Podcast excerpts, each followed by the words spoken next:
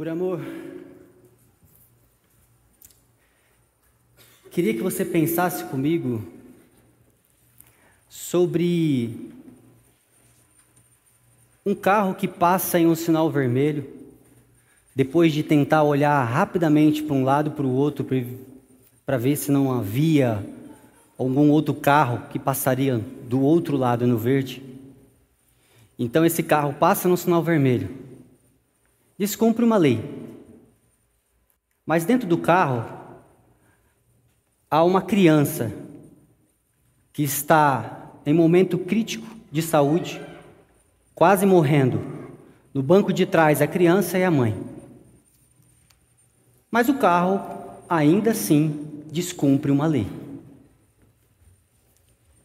Em uma outra situação, um grupo de amigos saem para comer em uma pizzaria e no final, todo mundo divide a conta. Justo. Porque vamos dividir a conta. Assim todo mundo paga igual. Será que é justo? A grande realidade desses dois exemplos, que nós vamos falar um pouco mais à frente, é que nós vivemos um conflito na humanidade. O conflito do certo e errado. O conflito de saber o que é certo, o que é errado. Afinal de contas, eu te pergunto: o que é certo para você? O que é errado para você? Talvez o que é certo para você não é o mesmo que é certo para mim. E o errado da mesma forma. Vivemos esse grande conflito dentro da humanidade. Por conta disso, nós abandonamos a nossa humanidade. A cada dia que vai passando e essas questões morais aparecem, a gente deixa de ser humano e a gente passa a pensar a respeito do que, que é certo e o que, que é errado. Já o humano já não importa tanto, a não ser que você diga é certo e errado. a criança no carro não importa muito. Errado, passou no sinal vermelho a gente começa a abandonar a nossa a humanidade por conta de questões morais. Então a gente deixa de ser humano e passa a ser um ser moral. É o que tem acontecido. É o que é. Porque vez ou outra nós somos tentados a tomar várias decisões durante o dia, levando em consideração questões morais e não humanas. A gente acha que está sendo ser humano, mas nós estamos sendo seres morais. Por conta desse abandono, nós estamos nos desumanizando. E o problema é que a gente, por conta desse abandono da humanidade, por conta desse abandono de ser humano, a gente começa a enfrentar um outro problema, que é grupos começam a se reunir porque tem uma identificação moral. Então eu faço de um grupo porque eu acredito ser certo isso aqui. Você faz parte de um grupo porque acredita ser certo isso aqui. O outro participa de outro grupo porque o certo é isso aqui. Mas no final, todos estes são seres humanos. A moral nos divide. E o que é vergonhoso e triste é que dentro do lugar onde chamamos gospel religioso, a moral parece ser ainda mais latente. Deus nos deu a lei do amor e a gente transforma a lei do amor na lei moral. Então, o que é humano, o que é para ser humano passa a ser moralmente taxado. Você está errado. Você está certo. Não, porque Deus disse. Porque Deus disse que isso é o correto. Porque Deus disse que aquilo é correto. Ou, não, Deus disse que isso é errado. Não, não. Deus ama. Não, não. Deus odeia. Basta a gente ir para a internet. Basta a gente olhar as coisas que estão acontecendo. Moral, moral, moral, moral, moral, moral.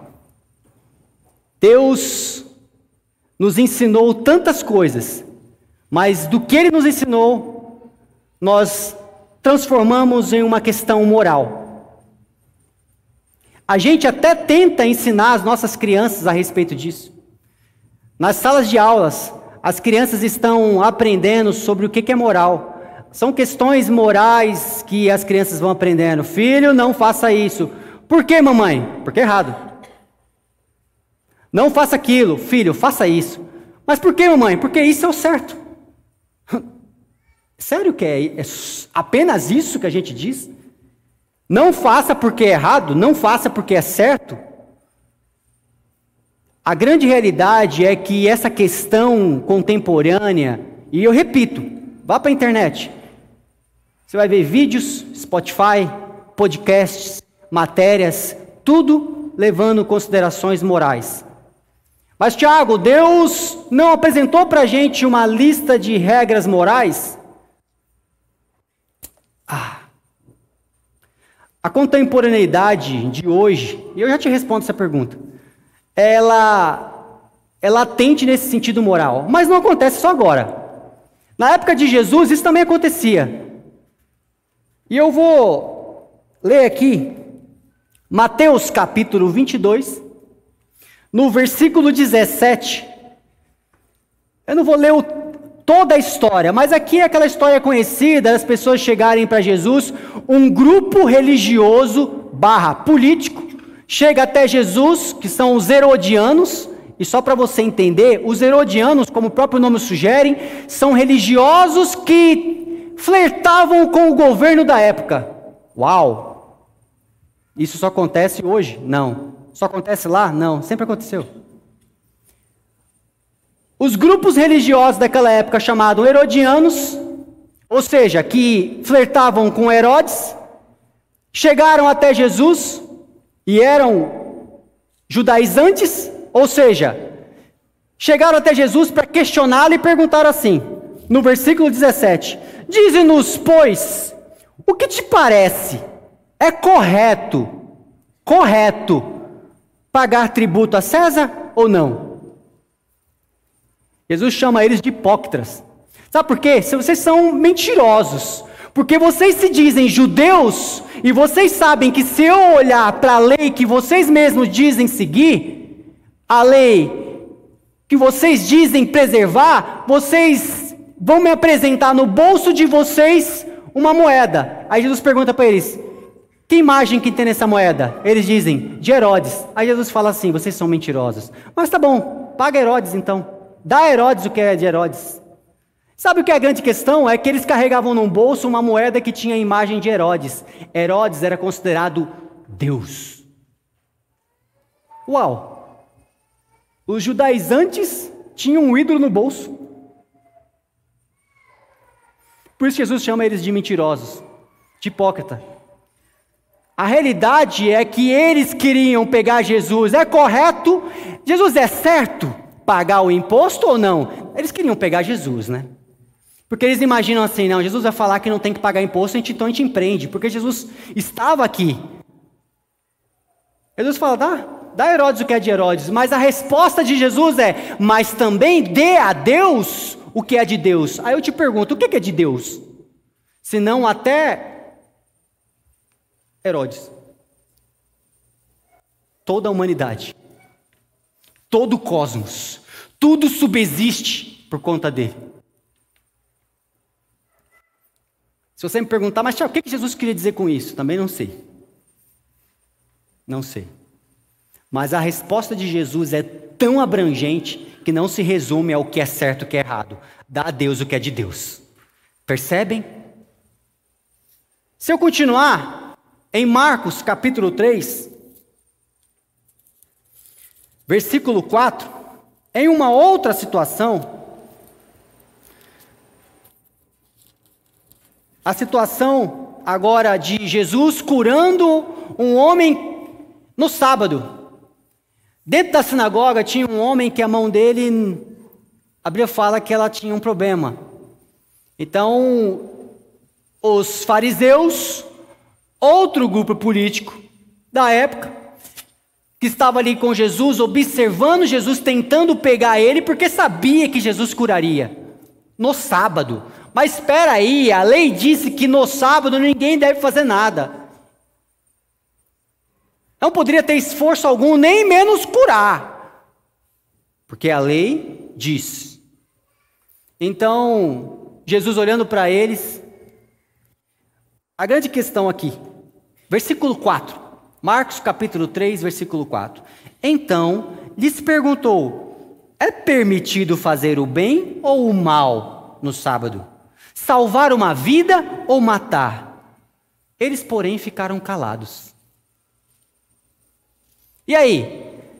Nessa brincadeira de vocês de, de certo e errado, vocês estão querendo saber: é permitido fazer o bem no sábado ou não? Não, a gente segue a lei. No sábado a gente não faz bem.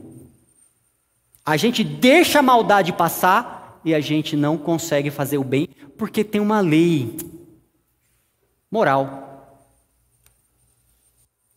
Esse dilema não é só nosso. Jesus também enfrentou ele. A contemporaneidade de hoje parece que é a mesma coisa que tem acontecido nos tempos de Jesus. Então, se aconteceu aqui no tempo de Jesus, e depois de dois mil anos a gente ainda vive o mesmo dilema, estamos completamente atrasados.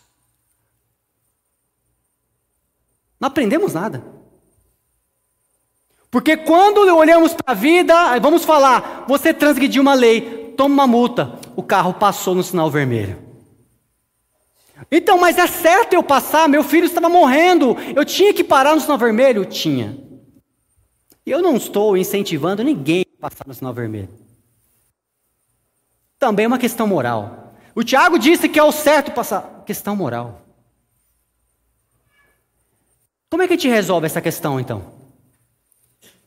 Jesus utiliza do espírito da lei e do propósito da lei. Irmão, irmã, por favor, entenda isso. Entenda isso. Isso vai mudar muito a sua vida. Vai tirar você de dois mil anos atrás e colocar você no tempo de hoje. Entenda isso. O que Jesus utiliza é o espírito e o propósito da lei, que é o que importa. Em que sentido? Tiago, não importa a lei? Importa, irmão, importa. Mas precisamos entender o espírito da lei e o propósito da lei. Tiago, então esquece todas as leis, meu irmão, calma, não é isso. Entenda o espírito da lei e o propósito da lei. E eu vou te explicar. Imagine, preste bem atenção. Imagine que nós estivéssemos aqui em uma sala de aula então existe uma lei. Você chega pela primeira vez na sala de aula e tem um outdoor, tipo, um gigante dentro da sala. Não corra na sala de aula. Lei. Pá! Grudado na sala de aula. Aí você pensa, é proibido correr na sala de aula. E quando você para para pensar, o espírito da lei diz: olha, você não pode correr porque se você correr, é perigoso você tropeçar, cair, se machucar ou machucar alguém. Espírito da lei. O propósito disso é manter a sala segura com todas as pessoas com saúde. Percebe? Então, um dia, um aluno sem querer, deixa o seu lápis cair. A sala estavam pessoas caminhando para lá e para cá, conversando, porque era hora do intervalo. Então ele deixa o seu lápis cair, o seu lápis começa a rolar, rolar, rolar e vai na direção de um monte de gente. Então aquele aluno imediatamente levanta da cadeira, sai correndo e pega o lápis. A diretora o vê ele correndo. Transgrediu a lei. Aí eu te pergunto: mas e o espírito da lei foi cumprido? E o propósito da lei foi cumprido? Sim ou não? Então esse aluno tem que ser suspenso, porque descumpriu a lei. Uau, mas será que ele realmente descumpriu ou ele cumpriu o espírito e o propósito da lei? Porque ele correu, porque ele pensou: se eu não pegar esse lápis, alguém pode escorregar e cair. Então o espírito da lei e o propósito da lei não serão cumpridos, mesmo que eu cumpra a lei.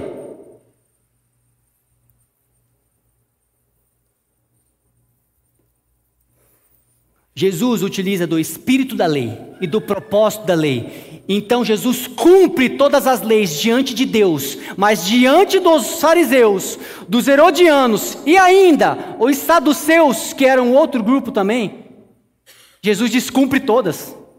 Jesus pegou o lápis de todas as leis que eles achavam, mas diante de Deus, Jesus cumpre o espírito e o propósito dela, que é a coisa mais preciosa que tem.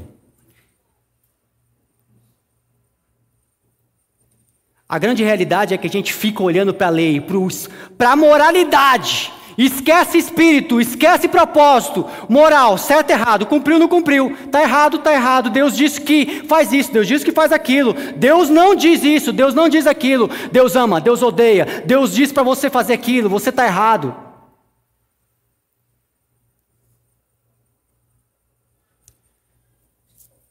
O próprio Deus se diz Tira toda a roupa assim, ó.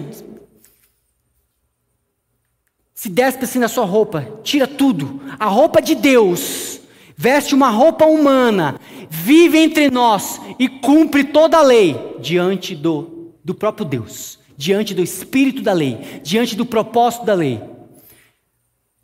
Os fariseus e saduceus, dois grupos religiosos da época, tinham, junto com os herodianos também que eu falei, tinham alguma coisa em comum. Como eu disse, os herodianos aqui eram um grupo que judaizante, mas tinham um flerte com o governo da época. Os fariseus, eles eram especialistas na leitura literal das escrituras. Lembrando que na época só tinha a Torá. A Torá eram os cinco primeiros livros da Bíblia. Eles tinham a Torá na ponta da língua, sabiam toda a lei, eles interpretavam ela no seu sentido escrito e no seu sentido oral. O sentido oral é a interpretação que você tem a respeito do texto. Já os saduceus, que eram outro grupo, eles tinham a interpretação escrita. Então, o que está escrito, está escrito, e não acreditavam na interpretação oral. Ou seja, como você interpreta? Não, o texto explica o próprio texto e é exatamente como está escrito, nada muda. Esses grupos políticos que, e religiosos, eles tinham algumas coisas comuns. Eles amavam a Deus, eram devotos a Deus. Eles amavam, eles acreditavam que o que faziam era o que Deus pedia a eles. Eles entendiam também muito as Escrituras. Se você questionasse eles, eles sabiam da ponta da língua toda a Bíblia, no sentido Torá. E eles flertavam com o governo da época. Por quê? Porque eles se beneficiavam. Eles se beneficiavam. Afinal de contas, Jesus foi entregue para, o, para Roma por conta desses grupos. Esses grupos se reuniram religiosos, devotos a Deus, entendendo toda a Escritura, mas olhando a Escritura, olhando o homem Jesus, olhando a Escritura, cara, esse homem aqui está dizendo que é Deus, blasfemador. Esse homem cura no sábado, está errado, porque a Escritura diz que não pode. Esse homem senta com pecadores, está errado, porque a Escritura diz que não. Esse homem, ele toca em pessoas impuras, não pode, está errado, porque a Escritura diz que não pode. Enquanto este homem cumpria todo o princípio e todo o propósito da lei, estes não entendiam nada sobre humanidade, mas tudo sobre moral.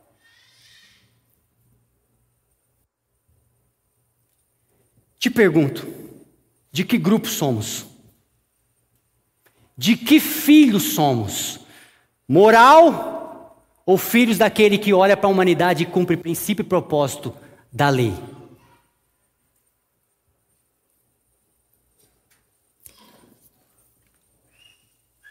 Eu sinto meu coração triste com tanta moralidade acontecendo E quando eu falo de moralidade acontecendo, eu não estou falando para nós nos, nos tornarmos imorais. Não é isso. Mas é entender o espírito e o propósito, que são coisas importantes, que são coisas que marcam de quem nós somos filhos.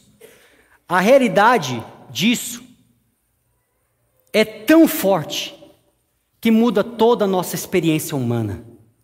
Como eu disse, olhar para a moral e passar dois mil anos é olhar para trás e falar: não crescemos em nada, não evoluímos em nada. Uau, somos tecnologicamente super avançados, mas mentalmente atrofiados, diminuídos na essência do que realmente é a lei de Deus, no sentido de grande mandamento. Carl Jung diz assim: conheça todas as teorias, domine todas as técnicas, mas ao tocar em uma alma humana, seja apenas uma alma humana.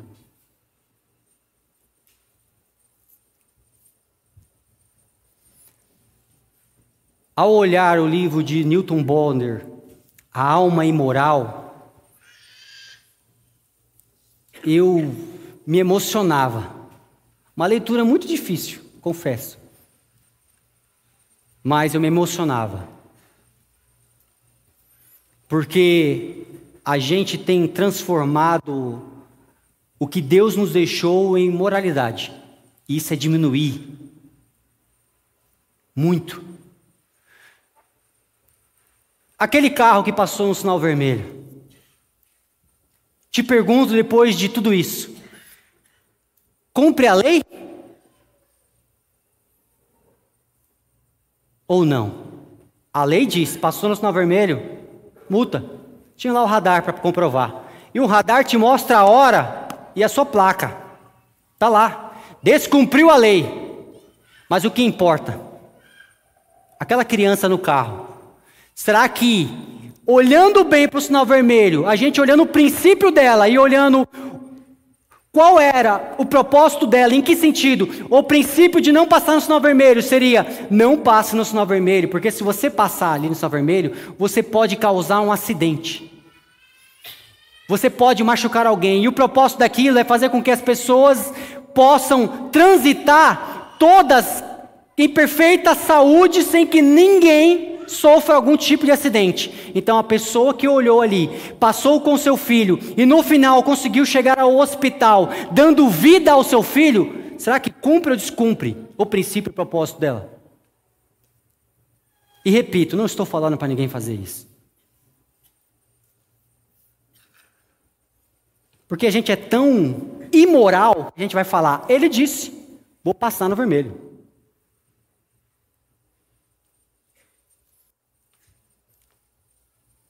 Cada um dará conta de si mesmo.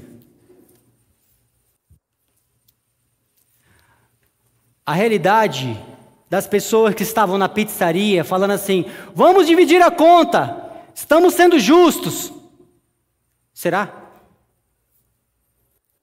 Se a gente realmente entendesse a condição financeira de todo mundo, será que a justiça não seria cada um pagar o que pode e como pode? E se pode?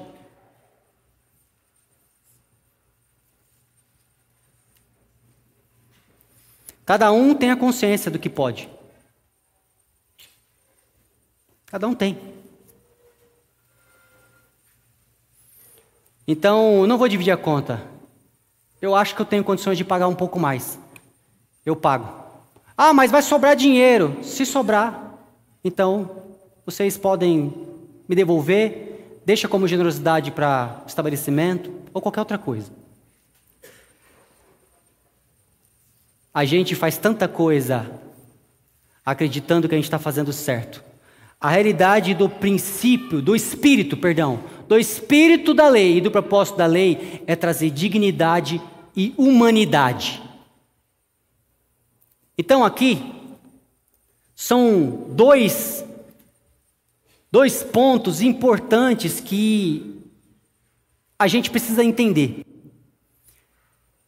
Duas características importantes que você precisa sair daqui e levar no seu coração.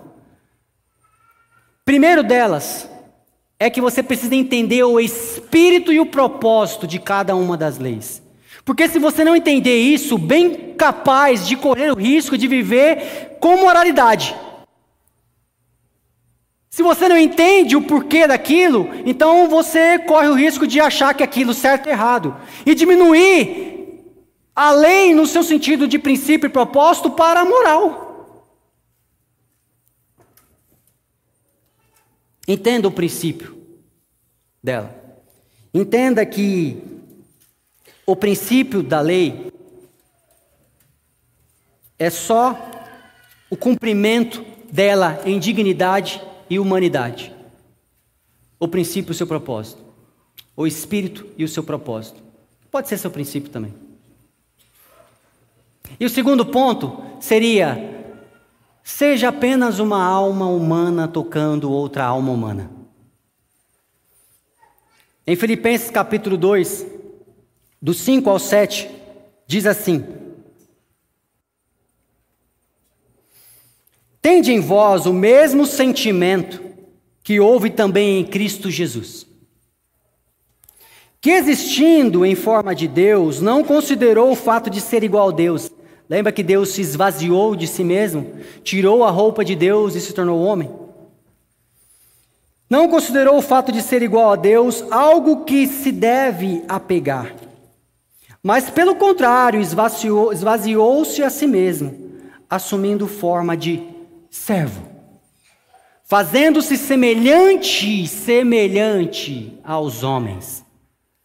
Porque a moral tende a dividir a gente em grupos do que cumprem a moral, então esse grupo é bom, aquele não. Quantas vezes nós aqui, da igreja, achamos que o pessoal do mundo, entre aspas, e a gente se considera melhor. Moral. Por quê? Porque a gente cumpre a lei. Cumpre a lei, descumprindo o seu espírito e propósito. Dessa forma, somos como os saduceus, fariseus, herodianos. Sempre nos depararemos com os cristos, me permite escrever assim, os cristos da vida espalhados, e vamos sempre olhar para eles e falar: você é um blasfemador. Você anda com pecadores. Você senta e toca impuros. Você cura no sábado. Olha o que você está fazendo com a Bíblia. Você ignora as Escrituras. Você diz que a lei faz dela um pó. Olha o que você está fazendo com o meio evangélico. Enquanto isso, os Cristos cumprem o seu espírito e propósito.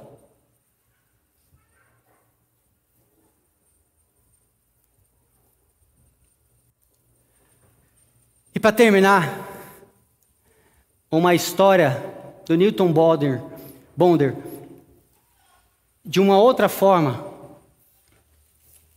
Conta-se uma história que um rabino,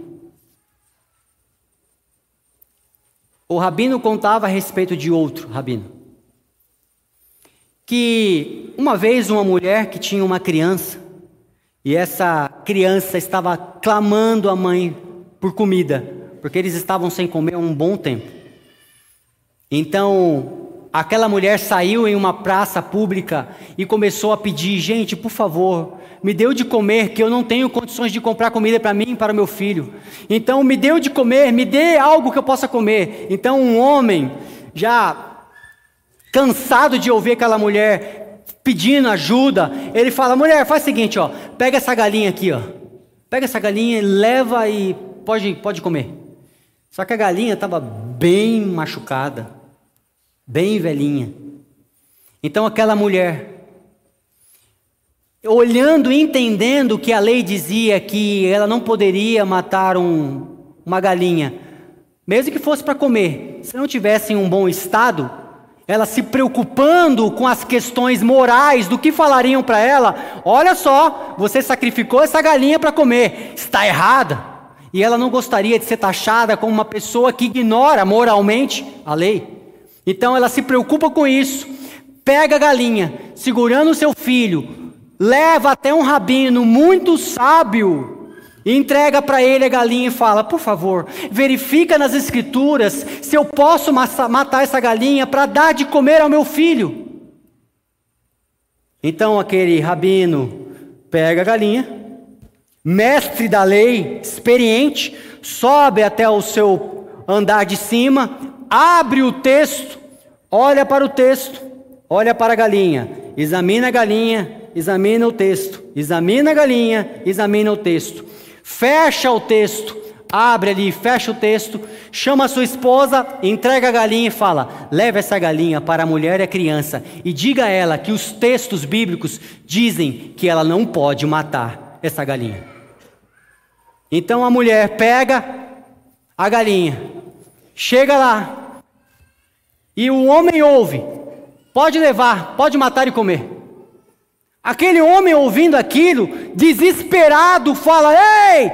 Sai descendo correndo e fala: Mulher, o que você fez?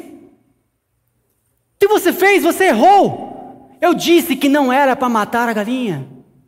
A mulher fala: ah, Me desculpa, mas na hora que eu olhei a mulher, olhei a criança, olhei a galinha, olhei a mulher, olhei a criança, olhei a galinha, eu falei: Mata a galinha.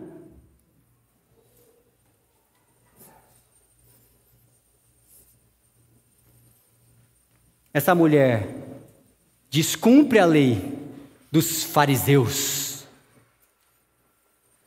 mas cumpre o princípio e o propósito, dignificando, humanizando, pensando no outro. Afinal de contas, Deus não simplesmente jogou para a gente questões moral, mas morais. Ele vem, se faz homem, se faz homem, vive entre nós, cumprindo, dignificando e humanizando toda a humanidade.